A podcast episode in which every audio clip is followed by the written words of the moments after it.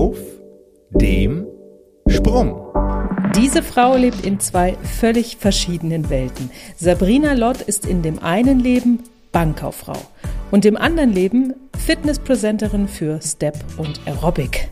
Gegensätzlicher könnten diese zwei Jobs ja eigentlich gar nicht sein. Ne? In der Woche schlüpft sie in Bluse, Pumps und schicke Hose und abends und am Wochenende schmeißt sie sich dann in die Tonschuhe und in das Sportoutfit und motiviert dann in Kursen und auf großen Fitnessevents äh, ganze Gruppen. Sabrina lebt in Offenburg, sehr nah an der französischen Grenze also, und wir werden erfahren, was das mit ihr gemacht hat und vor allem, was das für ihre Fitnessarbeit bedeutet. Sabrina und Sandrina, ist das nicht schön? Ja, ich, da, gestern habe ich schon gedacht, hä, wie ich? Weil die ganze Zeit irgendwie Maria, so Sandrina, Sabrina. Ich war dann irgendwann mal verwirrt, ich sage, ja, Sandrina ist ja so ähnlich.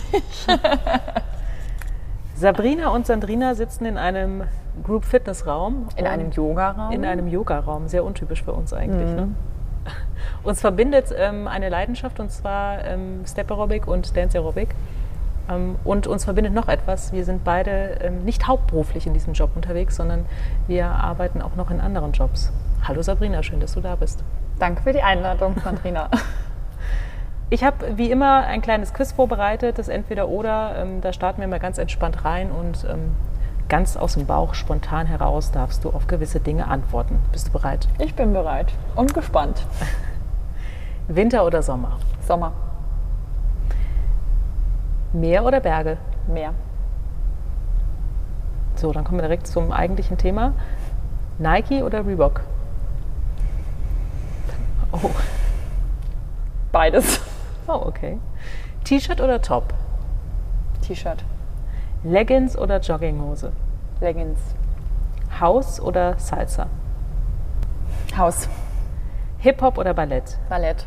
Step oder Aerobic? Step. Schwierig. Mhm, das ist schwierig, ja. Brezel oder Croissant? Brezel. Wein oder Bier? Wein. Rot oder weiß? Weiß. Zug oder Flieger? Flieger. Auto oder Fahrrad? Auto. Auf dem Land, ne? Auf dem Land, ganz klar. Die. Distanz ist zu groß. Du wohnst ähm, in Offenburg und das ist ja eine Stadt, die super, super nah ist an der Grenze zu Frankreich. Und ähm, genau das finde ich auch so spannend daran, weil du irgendwie nicht nur in diesen zwei Welten ähm, arbeitstechnisch zu Hause bist, also Bankkauffrau bist du ja gelernt und auch ähm, Fitness-Instructorin, ja. ne, sondern ja. du hast auch noch diese, diese andere Komponente dieser zwei Welten, nämlich äh, du kennst die Welt äh, Frankreich und die Welt Deutschland, also von der Kultur her. Und das äh, finde ich total spannend und ich freue mich total mit dir über auch genau solche Themen zu sprechen. Wir fangen mal einfach an, weil wir gerade schon da sind bei diesen zwei Welten. Was macht das eigentlich mit dir, dass du in diesem Bereich Bankkauffrau bist? Ich stelle mir das so vor, du sitzt da wirklich an, an deinem ähm, Rechner, ja, ähm, sehr seriös. Und mhm. dann um 17 Uhr geht's los und Sabrina startet ins Group Fitness äh, Studio. Das sind ja völlig verschiedene Welten. Wie kriegst du das bitte übereinander? Also, ähm, wenn ich morgens aus dem Haus gehe, gehe ich zur Arbeit. Die Arbeit ist einfach, wie soll ich das jetzt sagen, meine Arbeit, meine hauptberufliche Arbeit in der Bank ist von 8 bis 17 Uhr. Ich habe einen sehr, sehr trockenen Beruf von 8 bis 17 Uhr und freue mich auch schon morgens dann auf den Ausgleich, weil dieser Nebenjob als Fitnesstrainerin im Group Fitness Bereich oder auch der Nebenjob als Presenterin an den Wochenenden ist sozusagen der Ausgleich für meinen eher trockenen Job, meinen sehr zahlenlastigen Job. Und ich sitze auch wirklich den ganzen Tag von 8 bis 17 Uhr am Rechner, freue mich aber gleichzeitig schon wieder, wenn ich um 18 Uhr Kurse habe. Und es ist so der Ausgleich, der beide Welten gut kombiniert. Und jetzt in der Corona-Zeit war es für mich schon richtig heftig, ähm, nur den Bankjob zu haben, der dann auch noch gleichzeitig von den Überstunden geprägt war, da Corona-Zeit, viele Kredite. Und dann hat mir natürlich dieser Ausgleich schon gefehlt. Also es ist so ein bisschen deine Work-Life-Balance, könnte ja, man sagen, die du genau. dir selbst geschaffen hast. Ja. Ne? Ähm, du hast ja eigentlich ähm, Fitnessökonomie studiert, ähm, Fitness- und Gesundheitsökonomie. Genau.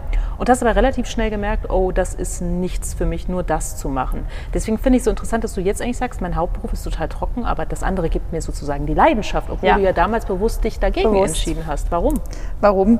Weil ich diesen ruhigen und doch ausgeglichenen Job vermisst habe, als ich im Fitnessstudio gearbeitet habe.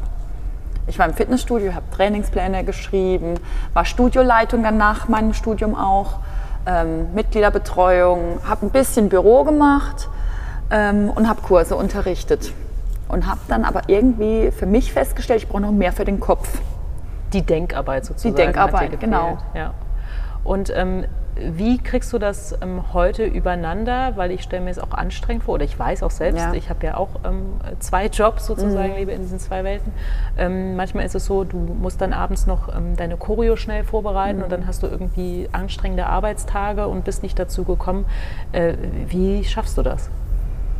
Wenn ich es abends nicht schaffe, schaffe ich es in der Mittagspause. Okay. Ja. Tatsächlich ähm, weiß ich meistens eigentlich schon, was ich am nächsten Tag ähm, unterrichten möchte. Und wenn ich dann abends nicht dazu komme, dann schließe ich mich ein und mache das im Büro. So in 20 Minuten schnell vorbereitet. Das funktioniert mittlerweile ganz gut, weil ich so viel Erfahrung habe im Unterrichten und auch die Gruppe kenne und weiß, was ich mit der Gruppe machen kann, weiß, was sie mögen, weiß, was sie jetzt nicht so mögen oder was ihnen nicht so liegt, egal welche Kurse das sind, ob das jetzt Bodyforming-Kurse sind oder ob das jetzt Step oder Aerobic ist.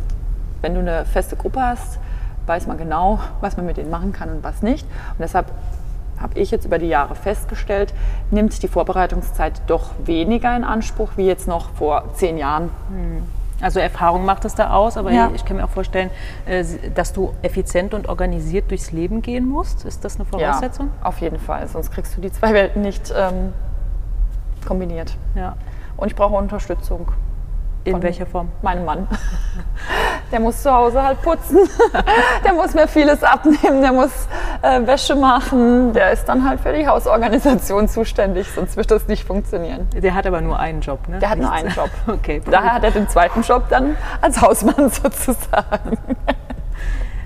Was hast du aus diesen zwei Welten eigentlich ähm, oder wie adaptierst du das Gelernte aus der einen Welt in die andere Welt? Vielleicht machst du es auch unbewusst, vielleicht machst du es auch gar nicht. Ähm, aber gibt es so ein Beispiel, wo du sagst, das, was ich im Group Fitness Bereich gelernt habe, das hilft mir auf der Arbeit als Bankkauffrau oder auch umgekehrt? Gibt es da so ein paar Beispiele? das Strukturierte.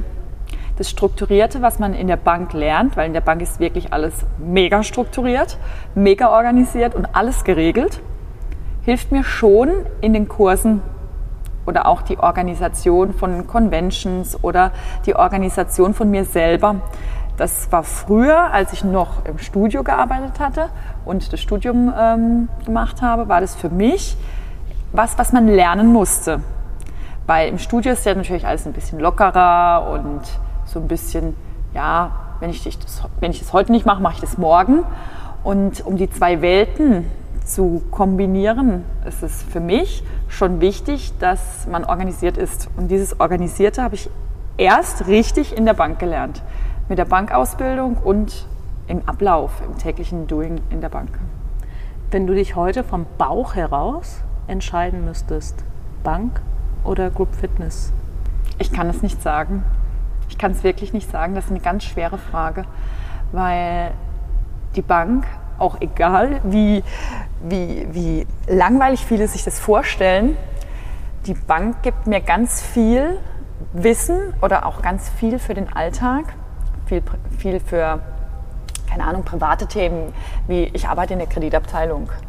Wir haben jetzt gebaut, ähm, wir haben einen Kredit gebraucht. Ähm, das hat mir schon ganz viel in dem Bereich gebracht und es bringt mir auch ganz viel wirtschaftliches Denken, was ich vorher gar nicht hatte.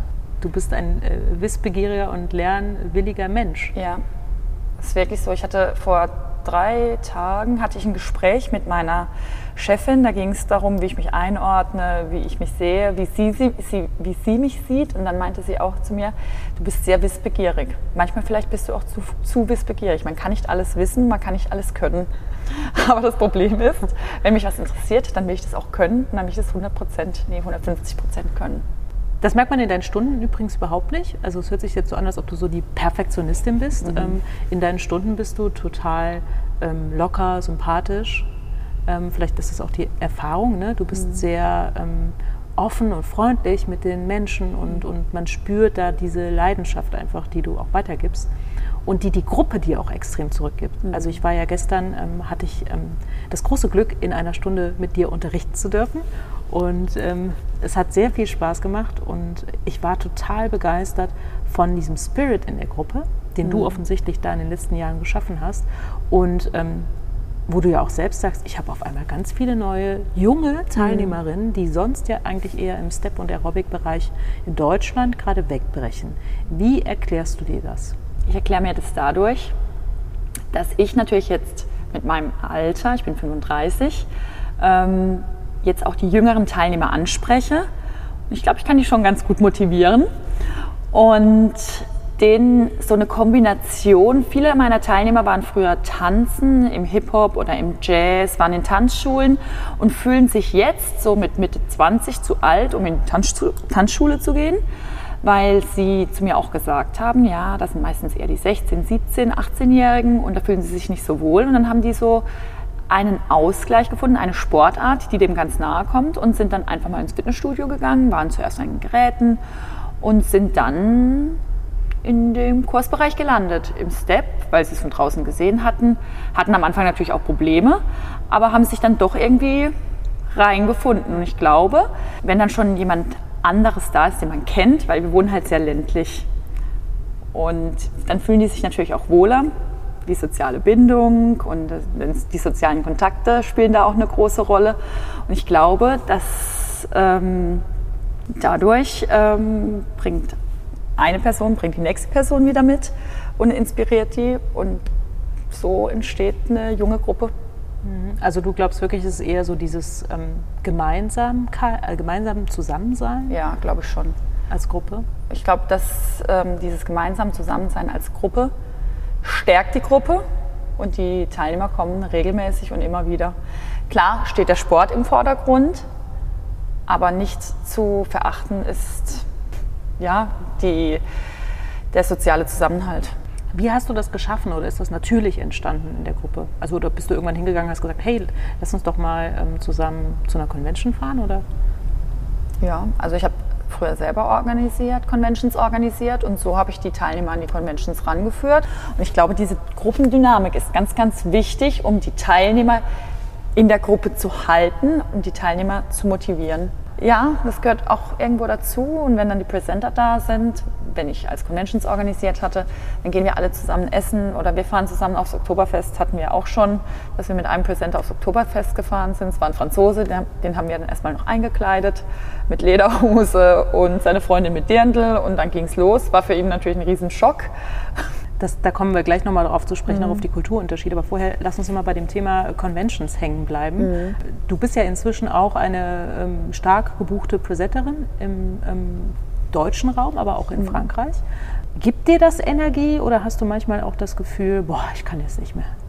Es gibt mir mehr Energie, wie dass, sie, wie dass es mir die Energie raubt. Natürlich gibt es immer in jeder Lebenssituation oder Lebensabschnitte, wo es schwieriger ist, ähm, diese ganzen Leben oder diese ganzen Welten zu vereinen.